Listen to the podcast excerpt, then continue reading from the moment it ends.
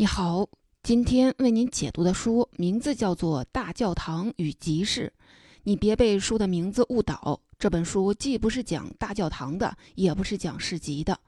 作者是用大教堂和集市这两个具体的形象来代表两种不同的软件开发模式。大教堂模式代表着自顶向下的模式，有一群精英进行顶层设计，按照计划去完成任务。集市呢？代表着是自底向上的模式，没有一个绝对主导核心，靠的是普通个体们自组织，一起去完成复杂的任务。这本书的作者是埃里克·雷曼，他是非常有名的程序员，是软件开源运动的发起人。软件开源可以说是集市开发模式的最佳实践之一。这本书也被誉为是开源运动的圣经。开源软件，简单的说，就是把软件的源代码公开，让更多的人参与进来，共同去创造一个复杂的软件。开源软件中最成功的就是 Linux 操作系统，它持续更新了三十年，逐级上千个国家和公司，有几百万人参与。这本书的作者就是 Linux 开源项目的早期参与者。Linux 可以说是现在最成功的操作系统之一，很多网络服务器的操作系统都是 Linux。不只是 Linux，我们现在的互联网的很多基础设施都是由开源软件构成的，比如 MySQL 数据库，你可能都没有听说过，但是你只要连接了互联网，你就一定使用过它们。大多数人听到开源软件，可能还是觉得这就是一群程序员的爱好。其实，开源软件背后共同创造的思想，现在已经成为了一种互联网的文化基因。就比如 B 站里的。就有很多自发的重创内容。一个 UP 主看到了某个视频，觉得某些细节比较有趣，就把原视频进行剪辑整理，变成一个新的鬼畜视频。这个鬼畜视频被其他人看到之后，又会有自己的想法，对这个鬼畜视频重新创作，把自己的想法增加进去。最后，经过很多人的共同创作之后，这个视频成功出圈儿，从一个小众文化变得开始在互联网上流行起来。现在比较流行的同人文化也是一样的，同人创造者从其他的小说、电视剧或者电影中找到自己喜欢的角色，用这些角色创作更多的新剧情。还有很多游戏 MOD，MOD 就是英文单词修改的缩写。它也是一种共创文化。一些游戏的发烧友不只希望玩游戏，他们还会修改游戏，让游戏有更多的剧情或者是更多的挑战。这样修改过的游戏就叫做 MOD 游戏。很多游戏能够经久不衰，就是因为它有很多 MOD 版本，增加了玩家的新鲜感。比如《上古卷轴五》就被誉为 MOD 版本最多的游戏。从二零一一年发布到现在还经久不衰，还有像现在非常流行的游戏《DOTA》和《英雄联盟》，他们最开始的源头就是对《魔兽争霸》游戏的修改。所以，我今天为您解读的这本书，不只是希望给你介绍开源软件思想到底是什么，更重要的是希望通过作者这个发起人和亲历者，为你近距离的呈现一个自底向上开发的成功案例。帮助你理解开源软件以及开源软件背后的重创思想。接下来，我将通过两部分内容帮你解读这本书。在第一部分，我们先来看看到底什么是开源。如果只是听名字的话，会让人误解开源是不是把软件的源代码公开出来就行了呢？这好像就是说某个人或者是某个公司比较大公无私，愿意把自己的劳动成果分享出来。其实，开源是一种比较特别的软件开发模式。什么意思呢？为了方便你理解，还需要介绍一些关于黑客的背景和知识。开源软件的思想就来自于黑客精神。在前面，我一直称呼这本书的作者是程序员。其实，如果只是这么称呼他的话，是不太准确的。更准确的称呼应该是黑客。他名字的缩写 ESR 在程序界也已经成为了一个专有的名字。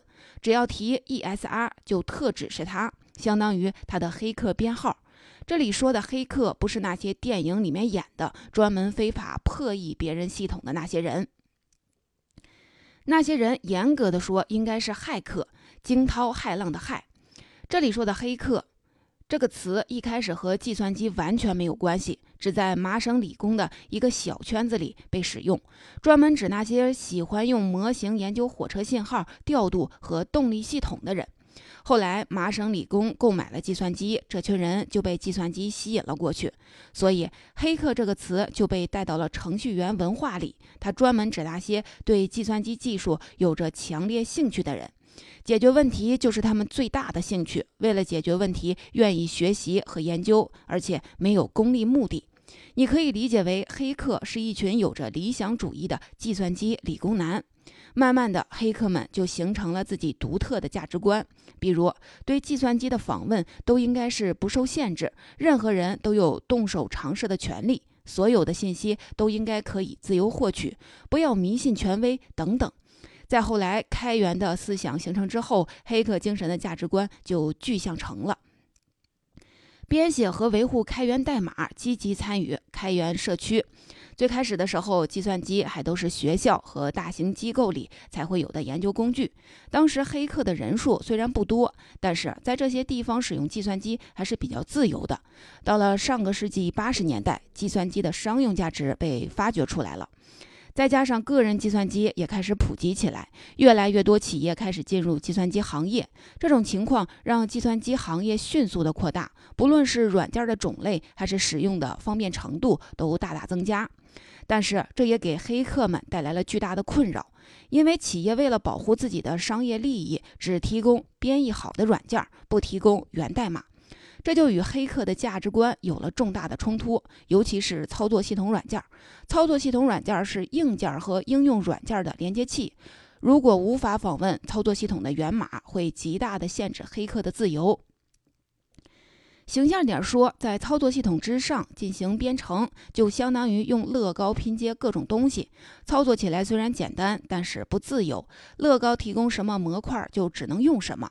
如果黑客可以访问操作系统源码，那就不是用乐高积木拼积木了，而是手上有一台注塑机，想做什么模块就做什么模块。这个时候，在黑客里面就有一个人站出来了，他是理查德·斯托曼，他的名字的缩写是 RMS，和作者的 ESR 一样，现在 RMS 也是一个专有名词了，特指理查德·斯托曼。理查德·斯托曼发起了一场运动，号召黑客们一起做一个源代码完全开放的操作系统，叫 GNU。GNU 其实就是把 Unix 系统重新实现一遍。而且保证不使用任何有版权的代码，代码全部公开。这里面提到的 Unix 就是一个操作系统，而且还是公认最伟大的操作系统。一个程序员可以不懂得如何使用微软的 Windows 系统，但是如果不懂得 Unix，那就是不是一个合格的程序员。像 Linux，苹果。公司的操作系统 iOS 和 MacOS，还有绝大多数的服务器都属于 Unix 系体系。可以这么说，如果 Windows 操作系统突然消失了，整个互联网世界的运行可能会变得比较麻烦。但是如果 Unix 消失了，那么整个互联网世界就会崩溃。当然，理查德·斯托曼做的可不只是把 GNU 和代码公开。他还把原来黑客精神中追求自由和开放的价值观具象成了一个概念 Copy life，。版权不是 copy life 吗？其中的 right 既有权利又有右边的意思。GNU 的目的就是去版权化，把代码全部公开，所以就用 left 代替 right，称为 copyleft。和 copyright 是反义词，表示公共版权。什么样的软件算是 copyleft 呢？理查德·斯托曼也就给出了基本原则，叫做自由软件原则。这里是自由软件，还不是开源软件。后面会讲到这两个概念的具体差别。自由软件原则的核心不只是保证软件的代码公开就完了，它还要保证这种开放是具有传染性的。重点就在这个传染性上。什么意思呢？比如你开发了一个软件，代码也全部免费公开，这就代表其他人就可以随意的下载和修改你的代码。如果你没有声明遵守自由软件原则，那么别人修改了你的软件之后，它的修改版本是可以不公开源码的，甚至还可以用这个修改版本收费和盈利。如果你声明你的软件遵守自由软件原则，那么你代码的开放性就具有传染性了。不论是别人修改了你的代码，还是只使用了一部分你的代码，它必须继续的遵守自由软件原则。必须把自己的代码完全的公开，这就保证了一个软件是自由软件，那么它的后续所有的版本都必须是自由软件，必须是公开代码。如果违反了，不只有法律责任，还要受到其他程序员们的声讨和鄙视。基于这个思想，理查德·斯托曼就开始和其他黑客大牛开发了 GNU 了。到了上世纪九十年代初，绝大部分工作也都完成了，唯独在操作系统内核的开发上卡壳了。操作系统内核是所有操作系统的基础，几乎所有的硬件和软件的调度都需要它来完成，所以特别复杂，开发难度最大。现在我们经常听说，我们中国开发了一个属于自己的操作系统，特别的难。这个难说的就是操作系统内核特别难。就算是谷歌这么大的公司，要开发一个手机操作系统，也就是安卓，也不能随随便便开发一个新内核，所以选择了 Linux 的内核。就在理查德·斯托曼这些黑客大牛们为内壳发愁的时候，一个草根英雄忽然出现了，这就是 Linux 的创始人林纳斯·托瓦茨。一九九一年，他还是一名芬兰的大学生。当时为了学习操作系统，编写了一个非常原始的操作系统内核，并且发布到了网上。这就是 Linux 的内核。让人想不到的是，仅仅两年之后，Linux 在稳定性和可靠性上已经和很多商业内核不相上下了。一群黑客大牛很多年搞不定的事情，最后竟然让一个大学生搞定了，让人非常的意外。因为 Linux 已经满足了 GNU 的需求，而且林纳斯也让 Linux 遵守了自由软件原则。所以，GNU 放弃了正在开发的内核项目，而是选择使用 Linux 内核。这个时候，一个完全开源的操作系统就诞生了。为什么林纳斯这样的小人物最后反而战胜了黑客精英，完成了他们都没有完成的任务呢？一个重要的原因就是黑客精英们没有把集市模式贯穿到底。他们虽然已经把源码公开了，让更多的程序员可以自由的使用，但是他们在开发内核的方式却选择了大教堂模式，自顶向下的设计和开发。当时开发 GNU 内核的团团队虽然有自由软件的理想。但是当时他们开发软件的模式还是传统的模式，内核开发团队召集的都是精英的黑客，组成了一个像特种部队一样的小团队，互相精心协作、紧密互动。但是因为内核的复杂性特别高，所以总是无法保证稳定性和可靠性。不是这里出问题，就是那里有 bug。这里一个问题解决了，解决这个问题的动作可能在别的地方产生出十个新的 bug。总之。本来希望一个精英团队自顶向下把内核设计和开发出来，但是因为内核的复杂性，距离开发完成遥遥无期。而林纳斯的 Linux 内核就完全不是这样的开发思路。他自己是一个大学生，不是精英，他也没有专门找精英，而是通过互联网把大量使用他源码的志愿者组织了起来。在质量方面也没有严格的标准，也没有强力机构来管理。他就是坚持每周发布新版本，发布了新版本后，在接下来的几天里面获取上百个用户的反馈和修改。林纳斯自己也不做顶层设计，他只是创造了一个像物竞天择一样的机制，把靠谱的修改筛选出来，然后在下一轮发布时更新到新版本中。本书的作者当时也参与到了 Linux 内核开发中，在亲身感受了林纳斯的这种开发模式后，觉得非常惊讶。一群松散的乌合之众，竟然完成一个精英团队都完成不了的任务。于是作者就想亲自的实践一下，看看 Linux 的这个开发模式到底是一个偶然还是一个通用的模式。于是他就用同样的模式开发了一个电子邮箱客户端软件，非常成功。这个时候他意识到了林纳斯的这个模式将会是一个新的开发模式。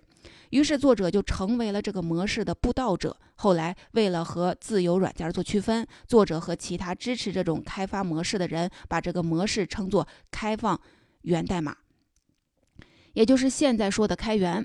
在这些人眼中，自由软件更像是一场社会运动，提倡开放和自由的价值观，而开源是一种由底向上的自组织式的开发方法。这个方法与自由软件非常匹配。因为只有将源码公开，才能让更多的人参与进来。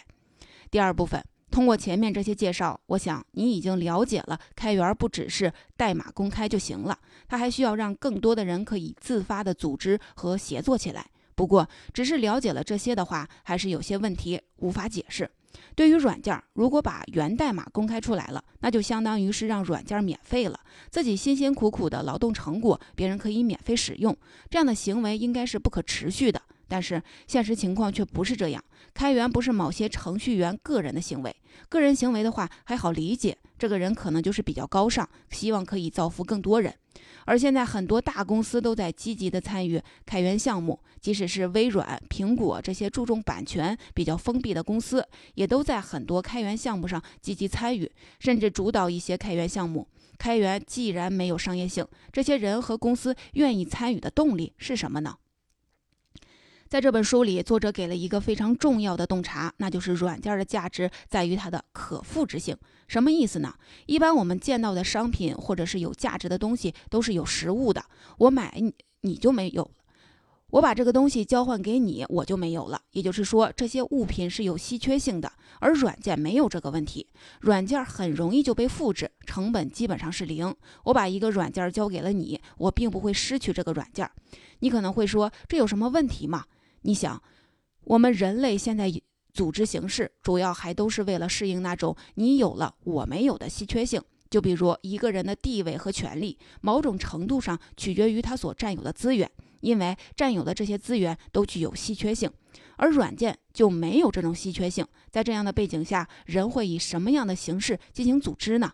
在书里，作者举了一个例子：印第安人里面有一个部落，他们有一个特殊的风俗，叫做散财宴。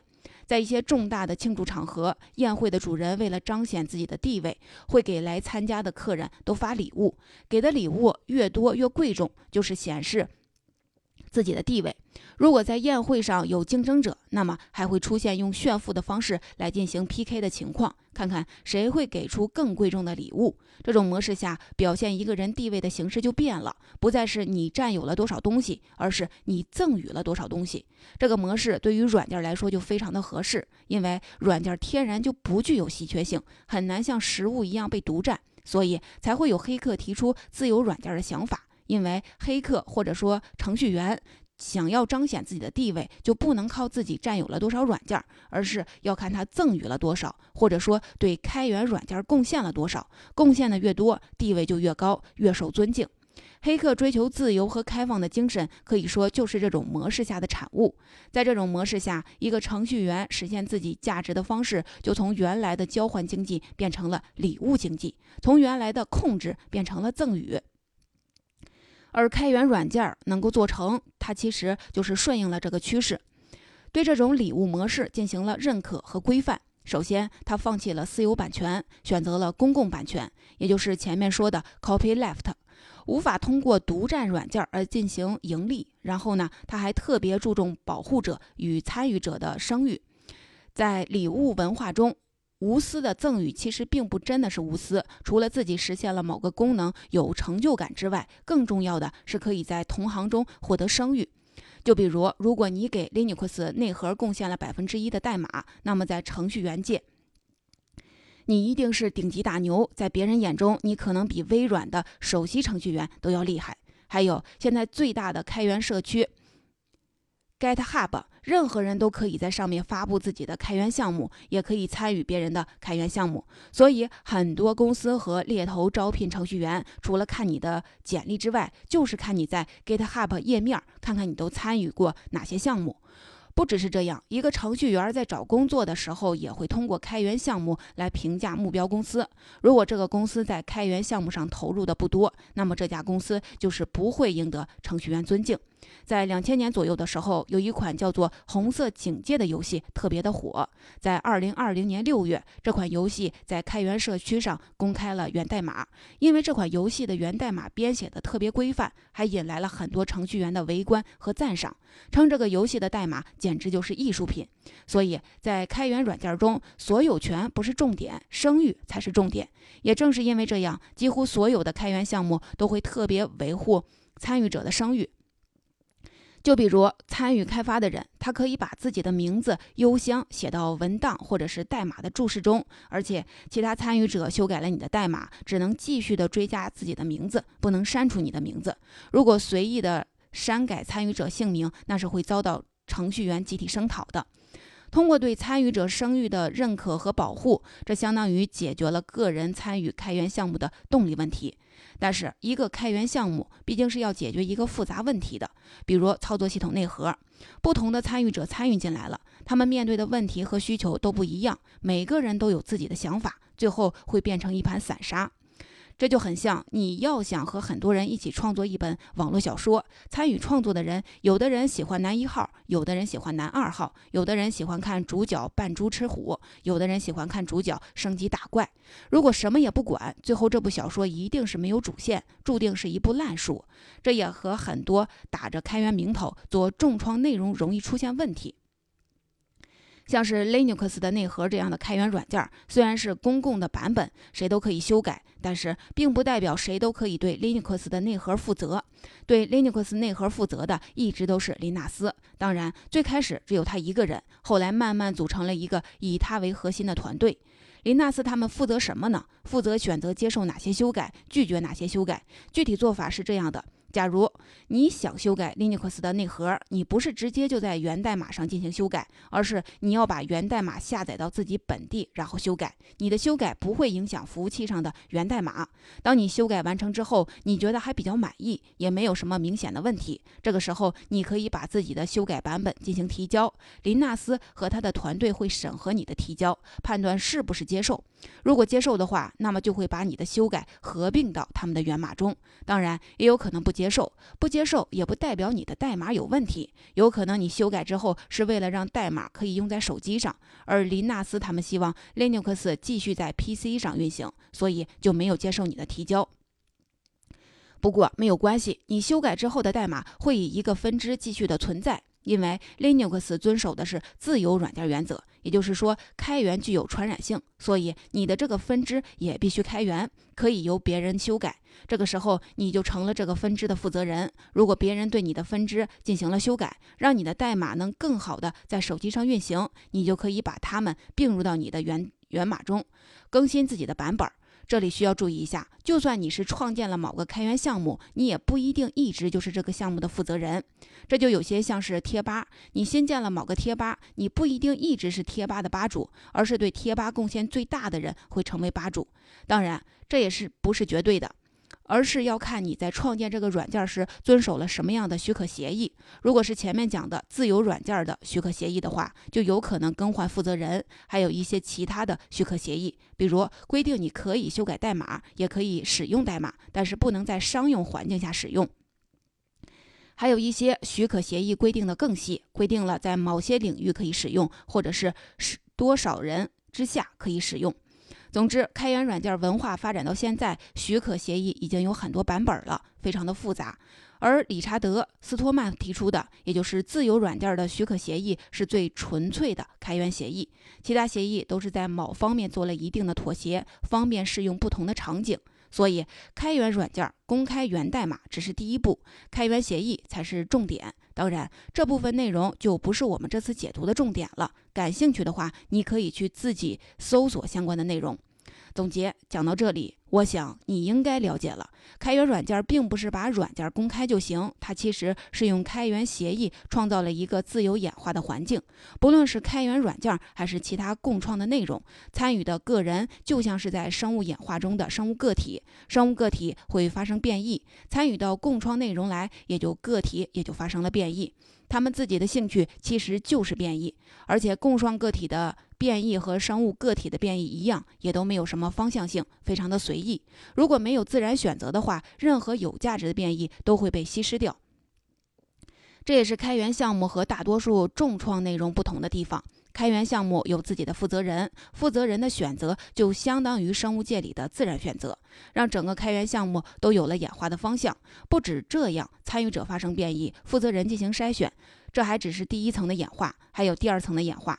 那些没有被列入主干项目中的源码会变成分支，按照自己的方向继续演化。最后，到底是主干项目可以胜出，还是分支项目可以胜出，也会在整个互联网大环境下进行筛选。这是第二层的演化，而在所有的两层演化中，获取声誉就像是生物个体获取能量一样底层的动力。源代码就是记录个体变异的 DNA，让变异可以被积累。开源软件文化本质上就是程序员们在互联网上创建和维护的一个演化环境，让所有的参与者和开源项目，不论是普通参与者还是项目负责人，不论是主干项目还是分支项目，都能在同一个环境下进行演化。